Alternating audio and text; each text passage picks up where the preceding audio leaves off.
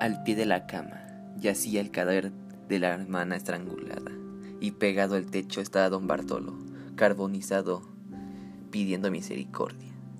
Se realizó un exorcismo, logrando que don Bartolo se despegara del techo y cayera. Tenía en sus manos un cartel que decía, castigado así por hipócrita, asesino y ladrón. Ese día en su guardarropa se encontró una escritura en papel negro, en la cual se leía un contrato entre don Bartolo y Satanás, vendiéndole a aquel su alma en los, en los 50 años de celebrando a cambio de riquezas, honores y placeres. Ese contrato expiraba el 20 de mayo de 1701.